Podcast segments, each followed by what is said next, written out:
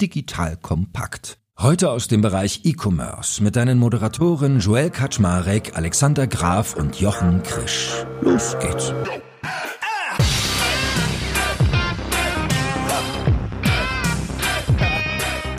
Hallo Leute, mein Name ist Joel Kaczmarek. Ich bin der Geschäftsführer von Digital Compact und da ich heute tierische Allergie habe, freue ich mich, dass ich wieder meine beiden E-Commerce-Granten Jochen Krisch und Alex Graf an meiner Seite habe. Die beiden können dann heute nämlich viel, viel mehr sagen als ich, wenn wir über vertikale Hersteller bzw. vertikale Eigenmarken reden.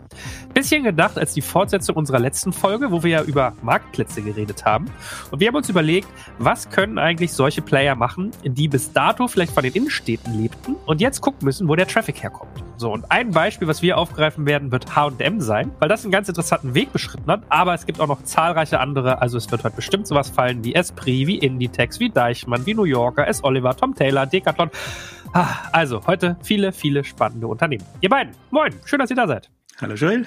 Moin, moin. Alex, äh, du als geneigter H&M-Kunde, ja, kaufst du da? Nein. Ehrlich, oder? Ich habe das ja schon in diversen Podcasts öfter mal gesagt, dass es quasi für Menschen, die relativ groß sind, in den klassischen Einkaufsläden nichts gibt. Das sieht dann irgendwie so extrem schlabberig aus. Das ist dann für besonders voluminöse Menschen gedacht. Das würde mir noch reichen. Aber weder bei H&M noch bei Pico und Kloppenburg gegenüber von unserem Büro in der Innenstadt in Hamburg finde ich auch nur eine Hose, die mir ansatzweise passen würde. Obwohl ich gucke ja gerne Bachelor mit meiner Frau. Ist jetzt modern geworden, äh, modern geworden, dass man jetzt Hosen trägt, die zwei Handbreit über dem Knöchel enden.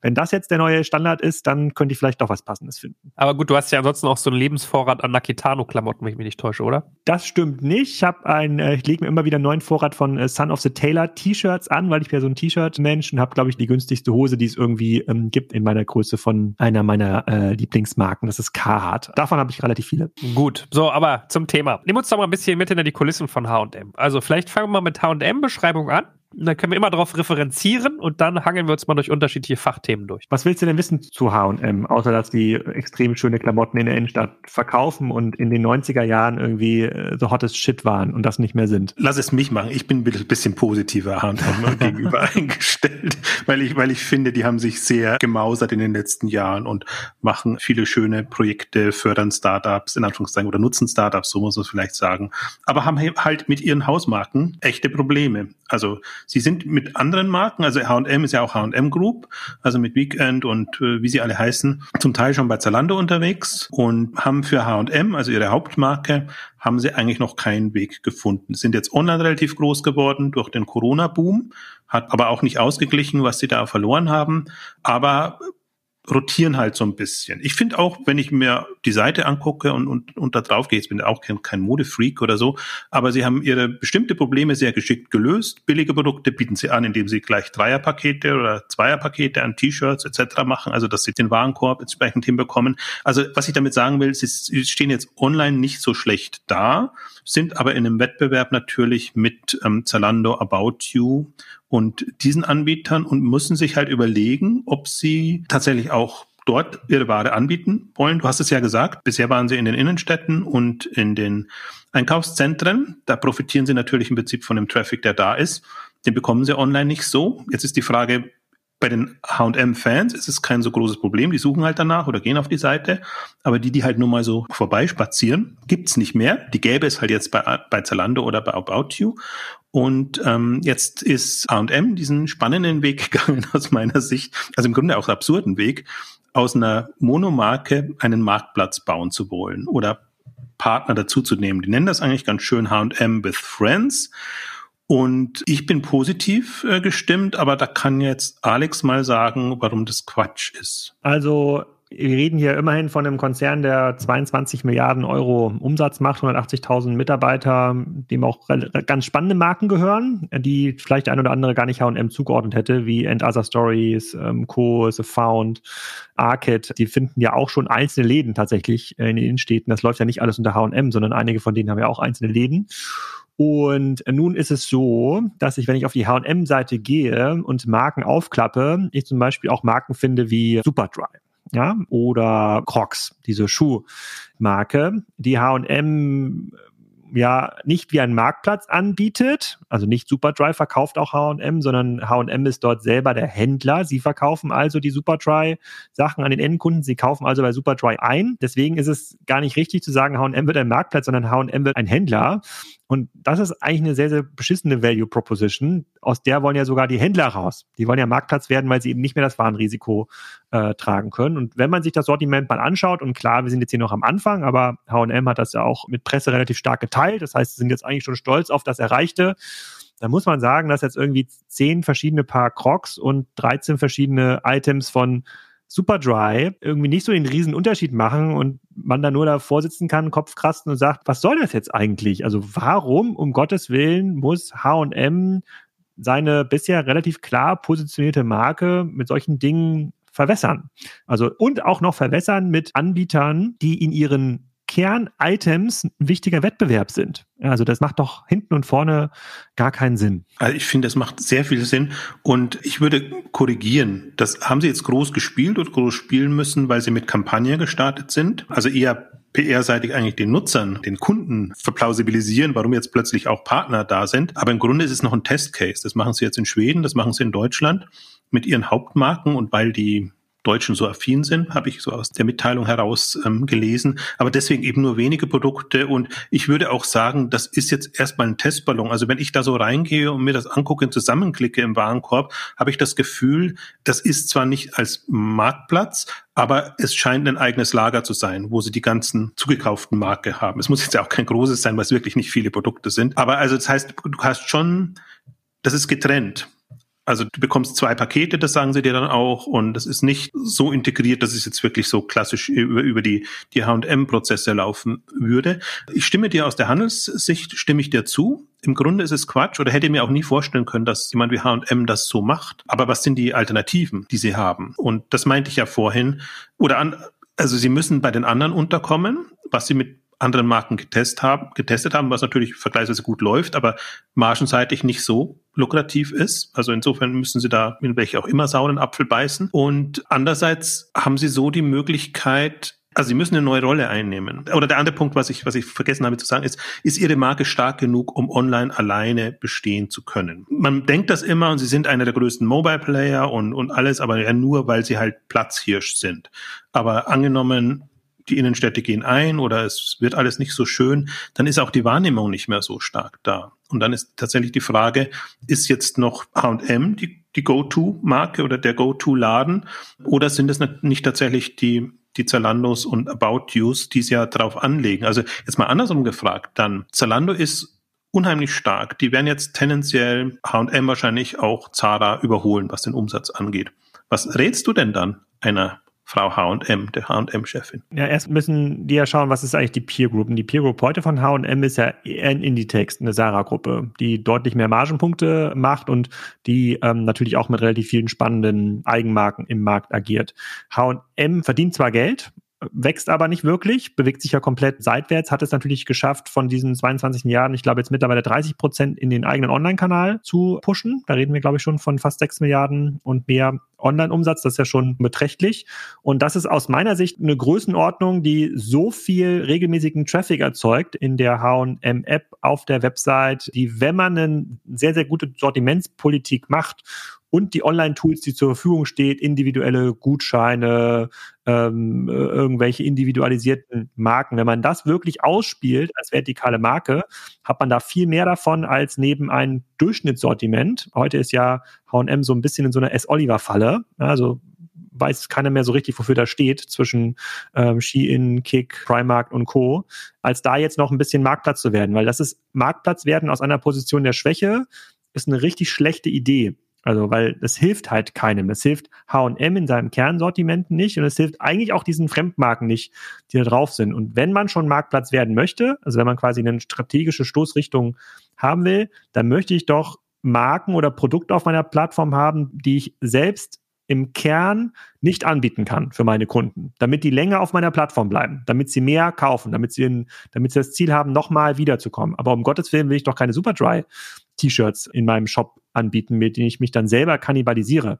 Das macht gar keinen Sinn. Also Empfehlung ist immer, dass Basisgeschäft, das Kerngeschäft muss einfach extrem gut gemanagt sein. Sortimentspolitik, Vertikalisierung, wahrscheinlich müssen sie doch eigene Fabriken betreiben, was H&M meines Wissens nach nicht tut. Sarah macht das ja tatsächlich, also müssen noch mehr fast werden oder sie müssen das komplett umdrehen und sie werden komplett sustainable und bauen es dann quasi in Europa auf und sind dann quasi die günstige Einstiegsmarke mit der nachhaltigsten Produktion. Und jetzt entscheidet sich H&M ja für keine Richtung. Sie haben weiterhin ihre Läden, Sie öffnen auch weiterhin ihre Läden. Sie kommen nicht so richtig aus dem Knick mit ihrer Sortimentspolitik und stülpen jetzt noch ein Marktplatzkonzept drüber, was für keine Seite Sinn macht. Also ich, ich würde überall dazwischen grätschen gerade. Also vor allen Dingen, ich glaube eben nicht, dass das H&M aus einer Position, also online aus einer Position der Schwäche agiert. Das würde ich nämlich auch kritisieren. Also wir sehen ja gerade, dass Görz jetzt auch nochmal eine große Marktplatzoffensive angekündigt hat, die noch nicht mal 100 Millionen Euro Umsatz online machen und jetzt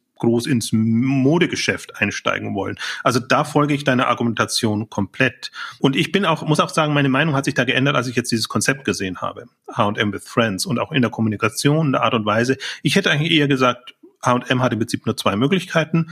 Irgendwann geben sie klein bei und docken bei Zalando an oder sie bauen selber einen Händler auf oder haben den in ihrer Gruppe mit drinnen. So macht sie Bestseller Group zum Beispiel. Die haben erst das mit Bestseller.com versucht, jetzt haben sie The Founded und da bringen sie ihre ganzen Marken Jack and Jones und, und wie sie alle heißen unter. Sehr unglücklich und natürlich auch sehr schwierig, weil sie diese Marke nochmal separat aufbauen müssen. Eine andere Option, die natürlich H&M und Zara gehabt hätten, wäre, äh, jemanden zu kaufen als die Preise noch günstig waren.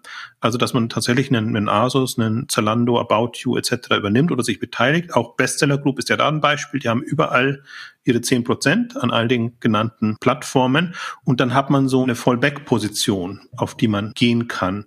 Und der dritte Weg tatsächlich, und da bin ich sehr viel positiver gestimmt. Ich geh, rechne mal gar nicht mehr mit den Filialen. Ich gehe mal davon aus, die Filialen haben eh keine Zukunft. Die sind jetzt sehr stark ausgedünnt worden, sind immer noch über 2000, also im Grunde viel zu viele. Das geht jetzt noch eine Zeit lang, aber die, die Frage ist, kann H&M das Online-Geschäft entsprechend hinbekommen? Und natürlich ist es ein Neuerfinden. Das ist kein H&M, wie man es bisher kannte, sondern das ist ein neues H&M. Für mich ist im Prinzip die Frage, mache ich einen eigenen Händler oder baue ich mein vertikales Modell Richtung Handel um. Und das Interessante bei H&M ist, sie haben Selfie übernommen. Selfie ist eine Secondhand-Plattform. Und man findet ja H&M-Produkte gar noch nicht so häufig online, außer bei H&M, aber eben auf den ganzen Secondhand-Plattformen. Und für mich ist Secondhand auch immer ein gutes Sprungbrett, um irgendwann mal auch in den Neuwarenbereich einzusteigen. Und so denke ich mir, so nehme ich H&M gerade wahr. Sie wissen noch nicht, wo sie am Ende landen wollen, aber sie haben unterschiedliche Optionen, die sie jetzt austesten. Testen einmal Zalando mit ihren anderen Marken, testen einmal quasi zugekaufte neue Handelskonzepte oder Plattformkonzepte und sie testen jetzt eben bei H&M, ob das mit einem, in Anführungszeichen, Partnermodell, ich würde es auch nicht Marktplatz nennen tatsächlich, also mit so einem Modell äh, funktionieren kann würdest du denn der H&M-Chefin empfehlen, mit der Kernmarke auf Salando zu gehen? Also ich finde jetzt, ich hätte es wahrscheinlich so empfohlen und, und gesagt, es führt gar kein Weg dran vorbei. Also guckt, wie es macht und guckt, dass ihr es dann noch macht, wenn ihr die besten Karten habt weil ihr dann noch Konditionen bekommen könnt, die irgendwie passen. Also dass die Verhandlungsstärke noch da ist. Deswegen je länger sie warten und sie, je sie größer sie Zalando werden lassen, und die haben jetzt ja auch die 10 Milliarden Umsatz übersprungen und beim, beim GMB sind sie noch höher. Im Grunde hätte man das schon vor drei, vier Jahren sich überlegen müssen. Ja, oder die andere Alternative eben tatsächlich etwas selber zu bauen. Und für mich das Interessante bei H&M verfolge ich jetzt ja durchaus auch so am Rande immer schon eine Weile also eigentlich eher resignativ, muss ich, muss ich sagen. Aber was, was man bei H&M verfolgen konnte, dass sie unterschiedlichste Ansätze getestet haben. Also ob und wie sie so einen Marktplatz hinbekommen oder ob und wie sie Marken integrieren können. Also Arcade ist so, so ein Beispiel oder A-Founded. A-Founded heißt das, gell? Ähm, A-Found, so rum. Ähm, A-Found ist auch so ein quasi Second-Hand im stationären Bereich, aber als Marktplatz konzipiert. Arcade ist ein Handelskonzept mit anderen Partnermarken, also eher Händler als Vertikaler. Und so sehe ich, dass sie offline wie online unterschiedlichste Ansätze jetzt getestet haben. Und deswegen hoffe ich jetzt so ein bisschen, das bilde ich mir wahrscheinlich auch ein bisschen ein, dass sie jetzt aus den Erfahrungen und Experimenten heraus eigentlich gesehen haben, okay, das wäre jetzt ein Weg, wie wir das mit H&M machen können, weil das natürlich der einfachste Weg ist, weil das ist die starke Marke und dann haben sie keinen großen Zusatzaufwand und wenn das gelingt, dann, dann haben sie echt einen Potenzial nach, nach vorne raus, aus, aus meiner Sicht. Also wenn ich jetzt mal davon ausgehe, dass das professionell läuft und dass es nicht nur so ein, jetzt ist Marktplatz gerade hip und jetzt lass uns mal Marktplatz machen, äh, Thema ist, dann denke ich mir, nicht so unsmart, wie sie das äh, gerade angehen. Ich wollte mal den Schiri hören hier, der jetzt quasi beide Seiten sich anhören konnte und was überzeugt dich und sich und sich überlegt, in welchem Fall würde es denn Sinn machen, ein Superdry-Produkt, was es überall im Internet gibt, auf H&M.com zu kaufen? Also ganz unabhängige jetzt quasi Meinungsbildung hier, Joel. Wie, wie schätzt du das ein? Naja, ich glaube, dein Superdry-Beispiel ist jetzt vielleicht valide, aber ich finde, Jochen hat schon einen Punkt, wenn er sagt, man macht eigentlich Trial and Error auf mittelgroßer Flamme mit verschiedenen Strategieansätzen und guckt, was wie verfängt. Und dann brauchst du natürlich die Disziplin, hinterher die richtigen Schlüsse draus zu ziehen und vielleicht auch Sachen abzudrehen, die nicht funktionieren. Wir können es ja mal ein Stück weit übertragen jetzt auf weitere Player, weil der Faktor mit Zalando ist halt so ein Ding. Den hatten wir auch schon an ganz vielen Stellen mit Amazon. Die Frage nach der Abhängigkeit. Also möchte ich mich großen anderen Plattformen gegenüber abhängig machen? Was denkt ihr denn dazu? Ich, ich glaube halt, man sieht ja schon bei den kleineren führt ja kaum ein Weg vorbei. Die haben ja alle sind alle irgendwann eingeknickt. Erst ist Zalando das Feindbild, da gehen wir gar nicht hin. witzigerweise eben nicht nur die, die Marken und die Hersteller, auf die es Zalando natürlich besonders abgesehen hat, sondern auch Hersteller. Also gerade in der Corona-Zeit, das war ja eigentlich auch der Punkt, oder deswegen hat Zalando ja auch sein Connected Retail-Programm, das dann eben auch Händler plötzlich, ich glaube, habe Hersteller gesagt, ne? Händler meinte ich, dass Händler bereit sind, zum großen Feind Zalando überzulaufen. Deswegen glaube ich, für die kleine, also Zalando erfüllt die Rolle Innenstadt Schrägstrich Mall für viele. Und das ist der Grund, warum sie irgendwann einknicken. Aber aus Zalando-Sicht finde ich das auch toll. Also super, dass man den Stand erreicht hat. Aber aus Sicht der kleineren Anbieter ist das absurd. Also das kann sich nicht rechnen und die schaufeln sich ihr eigenes Grab, weil tendenziell, also Zalando kann ja doppelt abkassieren oder machen das ja auch. Einerseits, indem sie die Services zur Verfügung stellen und dann eben sagen, dann nutzt unsere Lager und Infrastruktur und, und alle Angebote oder Vermarktungsmöglichkeiten, also dass sie da über Provisionen abkassieren. Oder, das zweite fällt mir jetzt nicht mehr ein, ärgerlich. Aber weißt du, wenn ich jetzt mal im Kopf so durchgehe, bei uns schräg gegenüber vom Büro sind ja hier die Wimmersdorfer Arkaden. So, da hat man H&M drin, aber auch ganz viele andere Marken, über die wir ja schon mal geredet haben. Sowas wie Esprit, sowas wie Decathlon, Deichmann ist daneben, früher war mal New Yorker drin, S. Oliver, Tom Taylor sind ja so Lieblingsbeispiele von euch. Wenn wir jetzt mal Innenstadt-Wegfall als Trafficbringer als unsere Strategiemaßnahme oder Strategiefaktor betrachten, was würdet ihr denn an deren Stelle alle tun? Weil H&M ist ja relativ groß, mächtig, gute Markenbekanntheit beim Kunden und, und, und. Aber was macht so ein Ola Popkin oder ein New Yorker oder eben ein Esprit? Ist die uncharmante Variante ist immer aufgeben.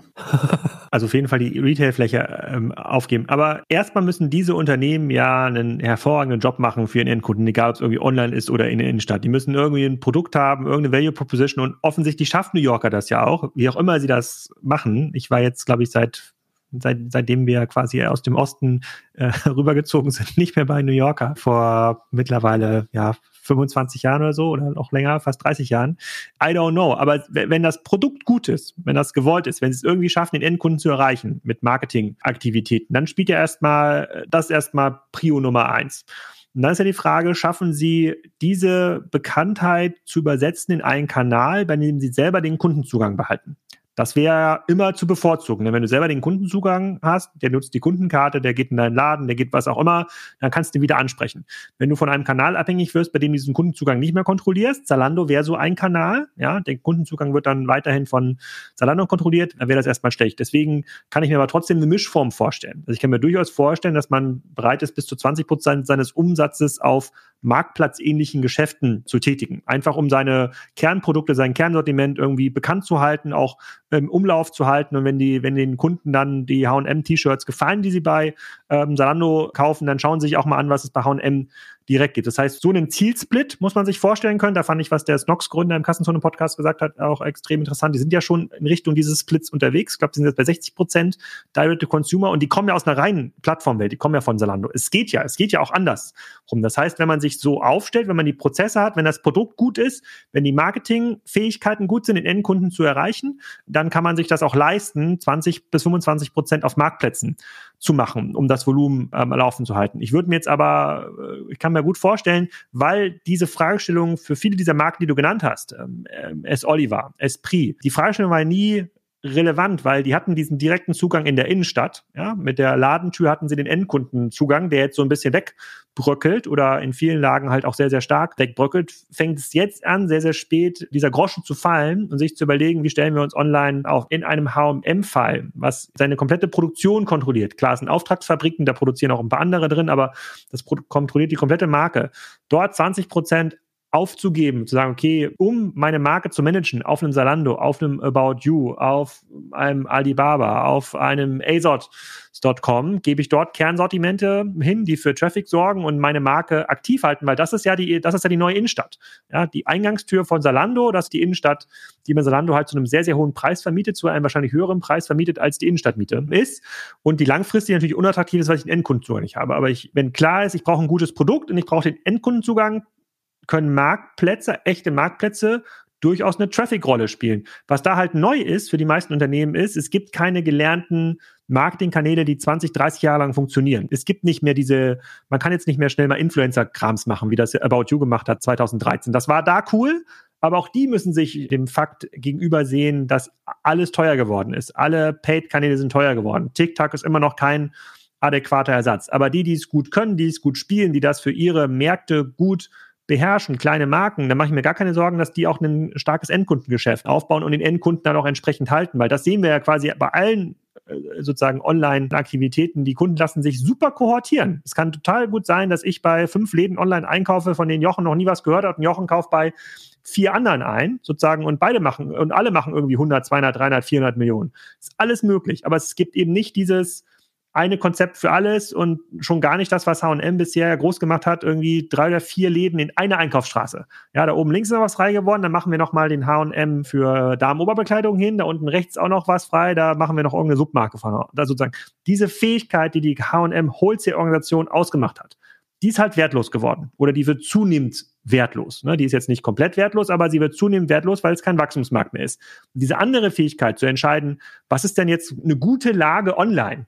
Wie manage ich denn diese Lage? In welcher Zeit muss ich diese Lage managen? Was sind dort gute Konditionen? Die hat H&M noch nicht.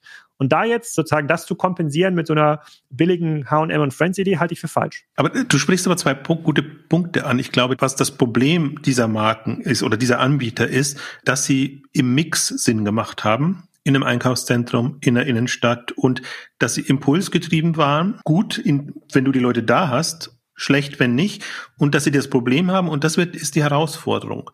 Werden sie so stark, dass sie selber zur Anlaufstelle werden können? Und zwar ohne in dem Kontext zu sein. Ich bin bei dir, also Kompromiss ist immer gute Lösung, also Marktplatz und Direktvertrieb, äh, aber ich glaube halt, dass andere Anbieter ja hochkommen. Man sieht's ja. Ich möchte jetzt nicht in eine Scheindiskussion, Ski-In-Diskussion äh, einsteigen, aber im Grunde diese diese Ski-Ins und, und und Sachen, die hochkommen, die jetzt vielleicht auch nicht eine selber eine eigenständige Marke haben, aber die haben zumindest das das Online-Marketing und alles so im Griff, dass dass die die Leute draufziehen können und auch entsprechend bedienen können.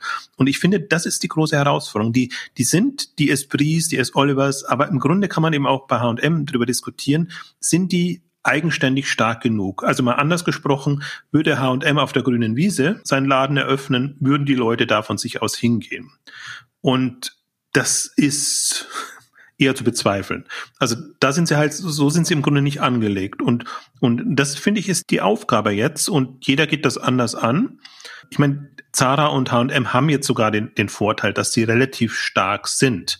Und die Frage ist halt, können sie so attraktiv werden, dass es eigenständig funktioniert. Also ich würde auch gar nicht sagen, dass das klappt. Also ich sehe sie unter großem Druck und unter großer Gefahr und ich hätte wahrscheinlich jetzt vor, hätten wir vor ähm, einem Jahr oder zwei Jahren gesprochen, gesagt, nee, gegen Zalando keine Chance, gegen About You, gegen alle, die da hochkommen und online getriebene Marken sind.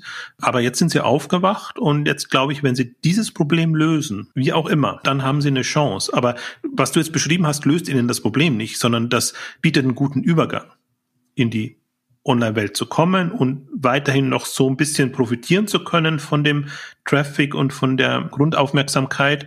Aber es löst das Problem auch nicht. Also es ist verzwickt, würde ich mal sagen, weil ich fand genau diese Frage, die Alex gesagt hat, Zalando ist sowas wie die Innenstadt in digital mit höherem Preis, wobei wenn ich mir so die Mietpreise angucke in den Innenstädten, staubt man ja eigentlich, dass die noch mehr Geld abnehmen können. Dass das genauso dieses Dilemma ist. Also gefühlt hätte ich jetzt gesagt, gerade diese kleinen Player haben noch gar keine Chance, sich eine eigene Online-Identität signifikant aufzubauen. Du wirst irgendwann austauschbar. Also du kannst ja auch gar nicht mehr, die Preise werden vergleichbar, der Service wird vergleichbar. Kleine neue schon. Also ich gucke, ich bin so ganz fasziniert jetzt so einen Revolution Race verfolge ich relativ intensiv, weil die jetzt auch eine Börse sind und das ist so ein Sport, ähm, Marke, also sehr funktional ähm, ausgerichtet, die es halt dann schaffen, also sie müssen auch Präsenz zeigen auf, auf allen Kanälen, aber die es schon schaffen, ich glaube, das sind bis zu 80, 90 Prozent ihres Umsatzes über den eigenen Shop zu machen. Und so, solchen Marken gebe ich mehr Chancen die einfach auch, auch online groß geworden sind und die ihre Produkte und alles so entsprechend ausrichten, aber trotzdem natürlich die Vertikalisierung noch haben. Das heißt, die können relativ günstig verkaufen, weil sie, weil sie das alles in-house haben.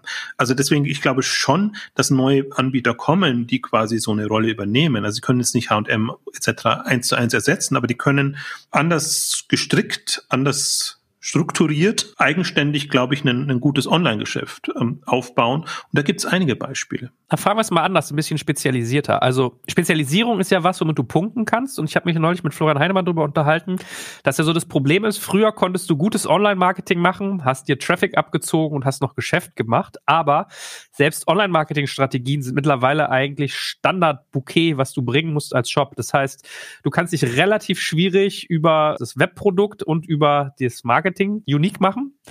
Und wir haben dann sehr viel über Kundendienst geredet, also so über Kundenerfahrungen, Net Promoter Scores. Also was würdet ihr denn sagen, ist für euch das wichtigste Beispiel, wenn Technologie und Marketing ein Stück weit Commodity werden, womit ich dann quasi als Vertikaler noch punkten kann gegen so ein Zalando? Das würde ich zurückweisen, dass das der Fall ist, weil dieser Technologie- und Marketing-Wettbewerb, den es ja immer noch gibt und der immer, immer noch geht, der macht schon noch den Unterschied. Also zeig mir doch mal einen Händler, der in der Lage ist, einen echten individuellen Voucher auszustellen. Also nur für die Marken, die du für Salando bestellt hast, kriegst du zu Ostern einen Voucher, der ist irgendwie 20 äh, Euro auf einen 40 Euro Mindestbestellwert, basiert auf den Marken, die letzten vier Einkäufe im Kassen hattest. So, hätte einen extrem hohen Effekt für dich, sozusagen, also sozusagen zieht dich wirklich in den Shop zurück und äh, hat, macht total Sinn für Salando zum Beispiel. In dem Fall kriegt trotzdem keiner richtig hin. Oder die Durchgabe der sozusagen des Waren Übertragung des Warenkorbs von der Webseite in die App oder das Abfragen sozusagen des Kundenkontos in der App. Also wir sind bei vielen Anbietern bei weitem noch nicht auf einem Commodity-Niveau und jede Stellschraube, die dann Salando zum Beispiel anzieht oder ein Amazon im Bereich von Kundenerlebnis, Service, erwarte ich ja dann auch direkt vom Wettbewerb. Klar wird das jetzt nicht mehr der Wettbewerb sein, wer kann irgendwie bessere Longtail-Keyword-Strategie bei Google umsetzen. Damit, das ist Standard. Das stimmt schon, das muss man machen. Aber du brauchst ja eine gewisse Größenordnung, um diese ganze Klaviatur überhaupt spielen zu können. Das kann ja ein kleiner gar nicht. Du brauchst ja wirklich richtig viele Leute, diese Online-Marketing, die technischen Fähigkeiten, die Performance-Fähigkeiten, die DevOps-Fähigkeiten haben, um das zu machen. Und da wird immer noch, das, da, da gibt es immer noch eine ganze Menge aufzuholen. Also ich würde das Argument ein Stückchen, ich nehme das mal mit mit dem Florian Heinemann, das bespreche ich noch mit ihm im nächsten Podcast. Nee, ich finde, das, das hat schon was. Also das, das ist schon die Falle, in der jetzt alle sich bewegen und mich freut es ja in gewisser Weise so ein bisschen, weil ich predige jetzt seit bald 20 Jahren, das Geschäftsmodell macht den Unterschied. Und es ist nicht äh, immer nur sei Händler, bleib Händler und kauf Produkte ein und verkauf die Produkte, sondern die Frage ist, wie verpacke ich das? Deswegen gucke ich mir die ganzen Stitch Fix an, die ganzen Rent and Runways, Real Real und, und wie sie alle heißen, weil die halt nicht nur Produkte verkaufen, sondern drumherum einen Service oder Geschäftsmodell gebaut haben. Und das ist für mich auch der Unterschied jetzt ein Geschäftsmodell mit Mehrwert und Top ist was anderes als Kundenservice und Top zu machen. Deswegen würde ich da weitergehen. Und ich finde, wir haben immer, wir bewegen uns immer noch im Online-Bereich in der falschen Kategorie, weil wir Online-Handel als Handel sehen. Aber ich glaube, es funktioniert dann wieder gut, wenn du Abo-Modelle hast, wenn du eben, keine Ahnung, Convenience-Modelle hast. Wir haben auch immer wieder darüber gesprochen, eigene Lieferservices etc. anbieten kannst.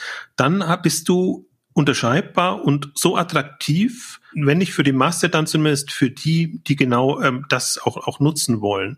Und deswegen freut es mich so in gewisser Weise, weil wir jetzt endlich dahin kommen, weil kein Weg mehr dann vorbeiführt. Das war schon vorher so, da war man auch immer von Google abhängig und so. Ein Online, also SEO-getriebener Google-abhängiger Online-Shop war für mich jetzt irgendwie nie relevant, weil wenn ich mit meinen Stammkunden nicht arbeiten kann, sondern immer quasi über den Neukundentraffic mich da über Wasser halte, dann ist das ähm, nicht nachhaltig. Und das ist meine Hoffnung, dass einfach da jetzt auch nochmal Bewegung kommt und in, in die Themen kommt und neues Denken um sich greift und diese ganzen Modelle, die ich so favorisiere, nicht nur belächelt werden, sondern in so vor dem Hintergrund ernst genommen werden und dass man sagt, nee, okay, ich muss da ich hab's halt nicht mehr so einfach wie früher. Ich kann nicht mehr rein über Sortiment arbeiten, sondern ich muss auch wirklich, und auch nicht mehr allein über Online-Marketing zum Beispiel. Ich finde das auch immer so. Also mit, mit Marketing kann man immer was rausreißen, aber im Grunde, wenn man ein gutes Produkt oder ein gutes Angebot hat, dann sollte sich das selber verbreiten und überlegen. Und das ist ja mein, das ist mein Plädoyer. Das, wir sind ein bisschen anders eingestiegen, sind, sind wir so in die Richtung nicht gekommen, aber.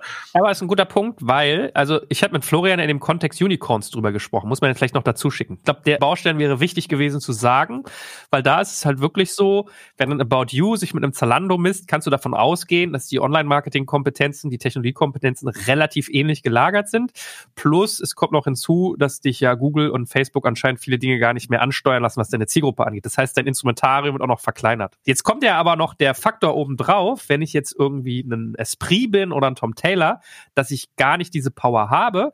Und Florians äh, Take war auch auf das Thema, das zentral wichtig ist, eigentlich ein gutes Produkt zu haben. Und dann ist er immer der Kundenreaktivierungsonkel. Das heißt, er sagt, wie kann ich meine Marketingquote senken, indem die Kunden mehrfach bei mir kaufen, indem ich sie happy halte. Das heißt, meine Frage an euch wäre eigentlich, wenn ich jetzt ein vertikaler Hersteller bin, der sich mit einem Online-Markt konfrontiert sieht, wo das die Mall quasi heutzutage das Zalando ist, wie sähe ein gutes Produkt aus, was ich selber bauen kann, mit dem ich mich nicht abhängig von der Online-Mall mache, sondern im Gegenteil dafür sorgen kann, dass ich einen Kundenzugang behalte und irgendwie häufig wiederkaufende Kunden kriege. Ich brauche keine Mall mehr. Also das gab es ja immer. Es gab ja immer auch Katalogversender oder andere, die Direktvertrieb in irgendeiner Form gemacht haben, die andere Wege gefunden haben, wie sie an die Kunden kamen. Und da bin ich sehr bei, bei Florian. Ich würde es nur nicht so, so äh, problembeladen äh, beschreiben, Kunden reaktivieren, sondern Stammkundenbindung ist für mich der Schlüssel. Ist es ein stammkundengetriebenes Konzept oder ist es ein mühsames, was, wo ich halt immer wieder Angebote machen muss, Discount, Gutscheine oder was auch immer raushauen muss. Also ich glaube, da muss man ein bisschen die, die Handelswelt breiter sehen und wie gesagt auch grüne Wiese. Das ist ja der Erfolg von Mediamarkt und anderen gewesen, dass sie eben die Innenstädte nicht mehr brauchten sondern wir siedeln uns ganz woanders an, aber wir bieten dann eben auch volle Auswahl, volles Programm. Ikea heute, also die können sich ja überall hinstellen. Deswegen, das gibt schon andere Ansätze und Denkansätze, aber wir haben halt in den letzten Jahren gesehen, wie diese Abhängigkeit von Innenstädten und diesen Mall-Abhängigkeiten zunehmend gestiegen sind und so haben die natürlich ihre eigenen Angebote gezogen. Also deswegen bin ich da gar nicht so also mich hat deine Voraussetzung irritiert. Also man muss nicht von Mall-Konzept ausgehen und dann überlegen. Das wäre für mich sogar fatal, sondern ich glaube, online ist freie Wildbahn. Jeder hat Möglichkeiten. Es gibt ähm, Kanäle von, von Facebook oder die neueren oder auch Pinterest und, und wie auch immer. Snox ist ein gutes Beispiel als, als, als Mark. Snox heißen sie, ne? Mit N. Die kommen halt jetzt hoch und mit Strümpfen. Also denkt man sich wirklich, da ist weder Glamour noch sonst irgendwas dahinter. Also kann man jetzt auch, also versuchen sie. Schlüppis haben sie auch. Ja, jetzt haben sie auch Schlüppis, genau. Und haben sie auch in die Brand 1 geschaffen und so, äh, geschaffen und alles. Also es sind ja insofern ein bisschen Glamour oder hat sich ja verbreitet. Aber wenn man mit so einem banalen, langweiligen Produkt das ein bisschen anders, anders strickt die Möglichkeiten hat, dann hat man das auch mit anderen. Ich bezweifle halt wie immer eigentlich nur, dass es die bestehenden Player schaffen, sondern ich baue da mehr auf die Newcomer. Aber jetzt komm, Alex. Also, die Innenstadt fällt weg. Ich habe noch das Safari-Haus der Zalandos und About Use, in das ich mich reinretten kann, aber ich muss einen hohen Eintritt zahlen. Aber ansonsten freie Wildbahn. Was muss ich tun? Undankbar? Es fängt, es fängt, es fängt, es fängt trotzdem bei dem relevanten Produkt an. Und da muss ich halt, bleiben wir bei, bei H&M, weil darüber haben wir die ganze Zeit gesprochen, muss ich mir halt fragen, ob dieses Fast-Fashion-System, wo sie links und rechts überholt worden sind von anderen günstigeren, schnelleren Anbietern und das noch zeitgemäß ist, ob man das nicht drehen muss, weil die Marke gibt das her, das könnten sie drehen Richtung Sustainable, Richtung europäische Produktion, da ist alles möglich, sie haben auch genug Submarken dafür so. Und gehen wir davon aus, sie finden sozusagen bei den Hunderten von Millionen Menschen in Europa haben sie ihre 50 Millionen, das ist ungefähr die Größenordnung der Salando, glaube ich, agiert, 50 Millionen Kunden. Sie haben ihre 50 Millionen, 60 Millionen, wo sie wirklich ein, ein gutes Angebot bauen. Ja, preislich gutes Angebot, das Produkt selber ist ein gutes Angebot, Kauffrequenz ist hoch genug. Dann muss ich mich im ersten Schritt verabschieden von der Laden-Legacy-Denke. Ich muss quasi, ich muss rauskommen aus diesem Modus. Ich bin quasi eigentlich, H&M ist ja eine Wholesale-Organisation, die die Ware in die Läden sozusagen shippt und die müssen es dann irgendwie abverkaufen mit Rabatten und Co. Davon muss man sich trennen. Ich brauche eine starke D2C Organisation und Fähigkeit, die muss auf dem Niveau von About You und Salando sein. Geht gar nicht anders in der Größenordnung. Bei 6 Milliarden Umsatz würde ich es erwarten. Ich würde gleichzeitig auch einen Teil der Organisation nutzen, um auf den anderen Plattformen mitzuverkaufen. Ich muss aber die Hoheit, die Handlungshoheit haben. Ich muss quasi wissen, dass das Teil, dass das temporär ist. Ich muss immer so attraktiv sein, dass ich in der Verhandlung mit dem Salando-Einkäufer einen extrem guten Deal finde. Exklusivität, gute Marketing-Reichweite, nur ein Teil meines Kernsortiments, nicht das ganze Sortiment, damit der Kunde immer auf meine Plattform zurückkommt und alle anderen Klaviaturmöglichkeiten, die auch Jochen gerade beschrieben hat, was jetzt Pinterest ist oder, oder TikTok, die kommen und gehen ja täglich. Dafür brauche ich ja quasi einen Teil der Organisation, die sich darum kümmert, dass da meine Marke immer wieder gespielt wird, um dann diese 50, 60 Millionen Kunden für H&M regelmäßig zu erreichen. Und da, da mache ich mir so, wenn man das auf der grünen Wiese zeichnen kann, mache ich mir keine Sorgen, dass du aus H&M richtig geilen Konzern bauen kannst. Nur ist quasi von dieser Organisation, die ich gerade beschrieben habe, gibt es halt kein, nicht groß bei H&M. Das ist quasi eine aus dem Legacy-Umfeld entstandene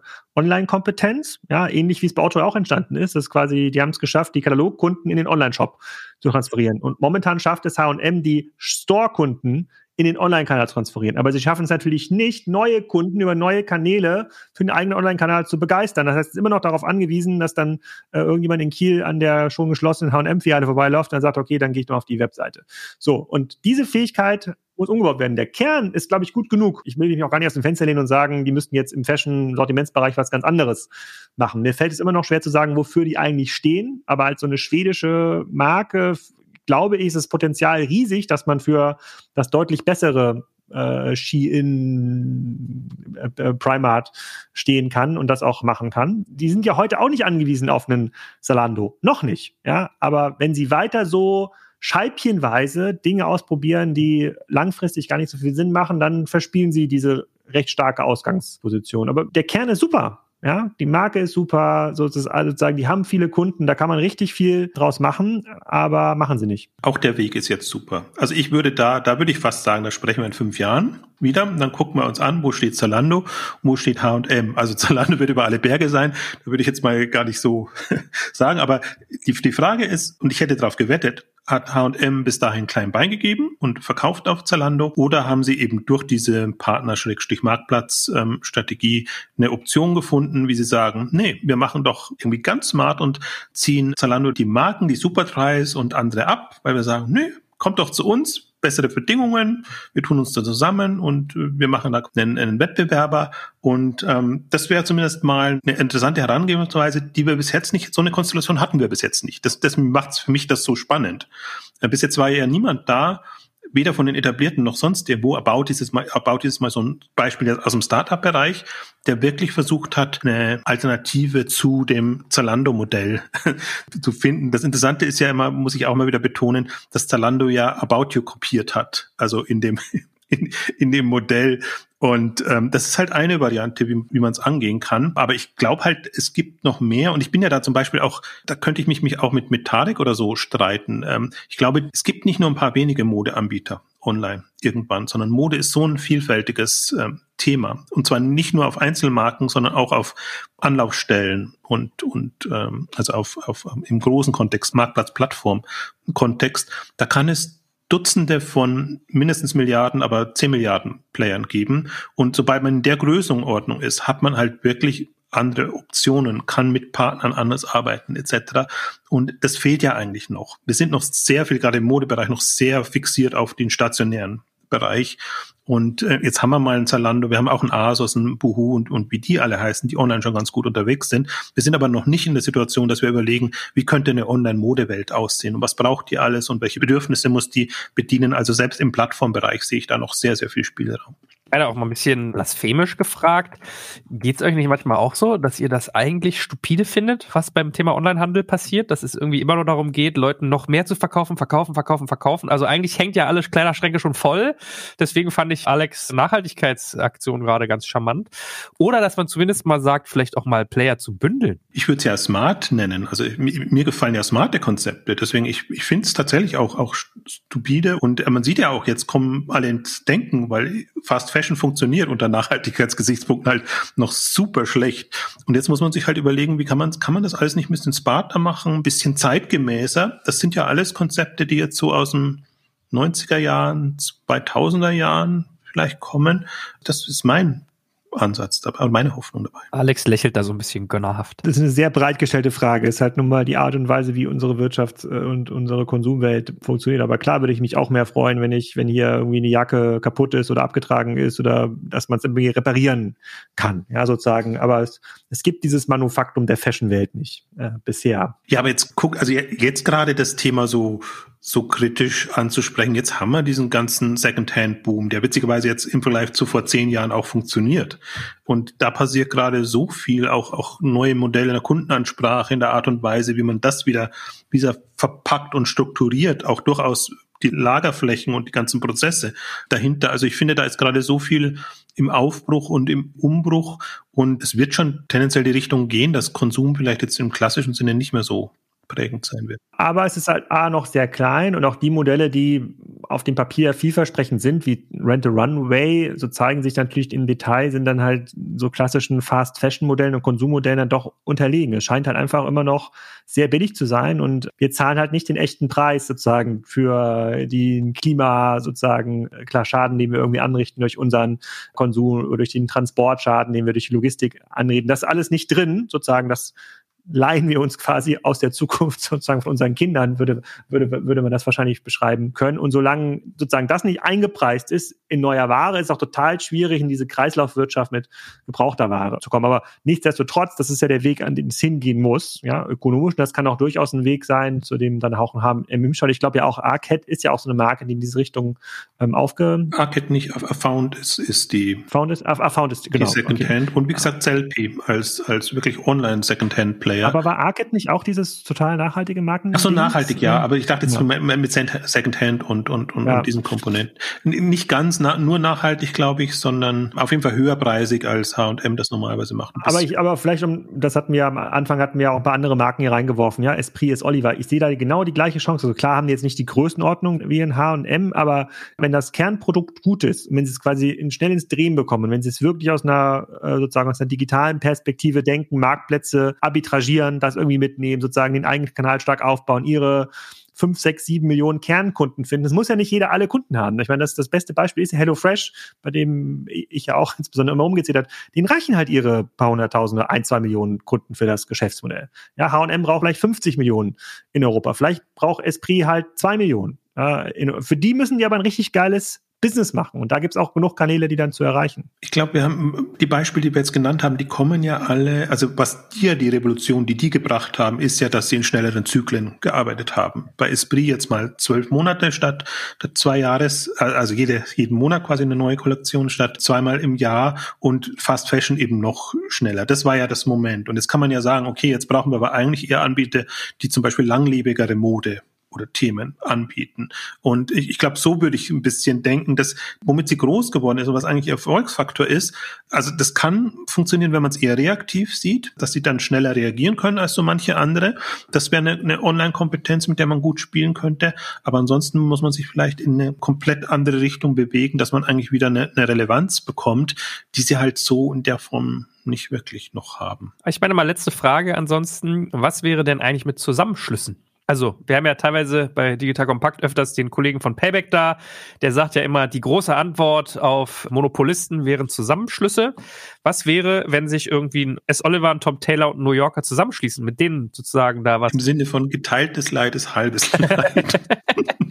ja, wir haben ja diesen Zusammenschluss ja im Bereich der Warenhäuser erlebt hier in den letzten Jahren, was ja für einen totalen Durchbruch dieses Konzepts gesorgt hat.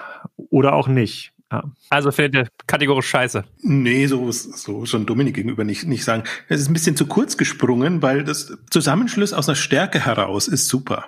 Aber Zusammenschluss aus einer Schwäche heraus ist. Ich glaube, Salando würde wahrscheinlich einen 10 Millionen sozusagen Hilfsfund auflegen, um diesen Zusammenschluss zu ermöglichen.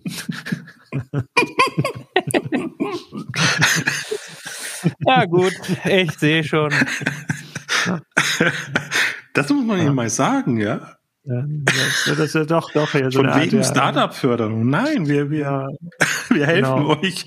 Helft der Vielfalt. Hier, nehmt das Geld. Ja, ja aber sonst, äh, ja, das ist ein schöner Gedanke. Aber ich meine, mal, mal ernsthaft gesagt, was wäre denn, wenn ich hingehe, als jetzt jemand, der ein bisschen Cash auf Tash hat, haben diese Marken, von denen wir zum Beispiel als Beispiel geredet haben, das Potenzial, dass man hingeht, sich mehrere davon zusammenkauft und sowas wie H&M nachbaut in Online-affin? Aber das passiert ja, das passiert bei den Amazon-Händlern oder so. Also nicht ganz so, aber wenn du starke hast, warum nicht? Aber Alex ist dagegen. Auf jeden Fall, man kauft sich Legacy mit. Das geht nicht. Das, die Legacy ist das, was die einzelnen Marken halt. Die einzelnen Marken sind für sich alle stark genug sozusagen müssen sich nur sozusagen von der Legacy trennen. Und man kann die Legacy jetzt bezeichnen, wie man will. Org-Chart, Fialen, Wholesale-Modell, sozusagen Vertikalitätsgrad der Organisation. Und wenn man das, wenn man quasi Legacy-Organisationen bündelt, sozusagen, dann, dann, dann es wird alles noch viel schlimmer. Ich würde eher, ich würde eher sagen, was könnte H&M erreichen, wenn man die Marke trennt in eine Online-Marke und eine, äh, eine Filialmarke? Und ich glaube, da liegt äh, sozusagen die Antwort. Wenn sie sich darauf konzentrieren würden. Darum geht's ja gerade. Also das finde ich auch, das passiert gerade, aber dann ist man halt nicht glücklich. Also erstmal bist zumindest nicht so glücklich. Ich bin glücklicher. Das Gefühl habe ich, dass das gerade passiert. Weil das ist der erste Anbieter, der einen Marktplatz startet und sagt nicht, wir haben noch das äh, in, in das, und das Omnichannel-Dach irgendwie äh, bekommen. Ähm, also sei es verlängertes Regal oder sonst irgendwie. Aber ich bestelle mir spaßhalber mal eine Superdry-Jacke und bringe die nachher in den Kieler Laden zurück als Retoure und fordere dann, dass sie dort angenommen wird. ja, da hast du ja einen Punkt. Da, da sprengt das ganze Konzept da wieder. Na gut. Wie sagt man so schön, wenn man einen beschissenen Prozess digitalisiert, hat man einen digitalen Scheißprozess, wa? So, verstehe. Na gut. Ihr beiden, es war wie immer ein Fest. Ich danke euch und ja, freue mich schon aufs nächste Thema mit euch. Wenn hier wieder so viel gelacht wird, wird es ja nicht langweilig. Danke dir. Mach's gut. Tschüss. Danke fürs Zuhören beim Digital Kompakt Podcast. Du merkst, hier ziehst du massig Wissen für dich und dein Unternehmen heraus. Wenn du mit uns noch erfolgreicher werden möchtest, abonniere uns auf den gängigen Podcast-Plattformen. Und hey, je größer wir werden, desto mehr Menschen können wir helfen. Also erzähl doch auch deinen Kolleginnen und Kollegen von uns. Bis zum nächsten Mal.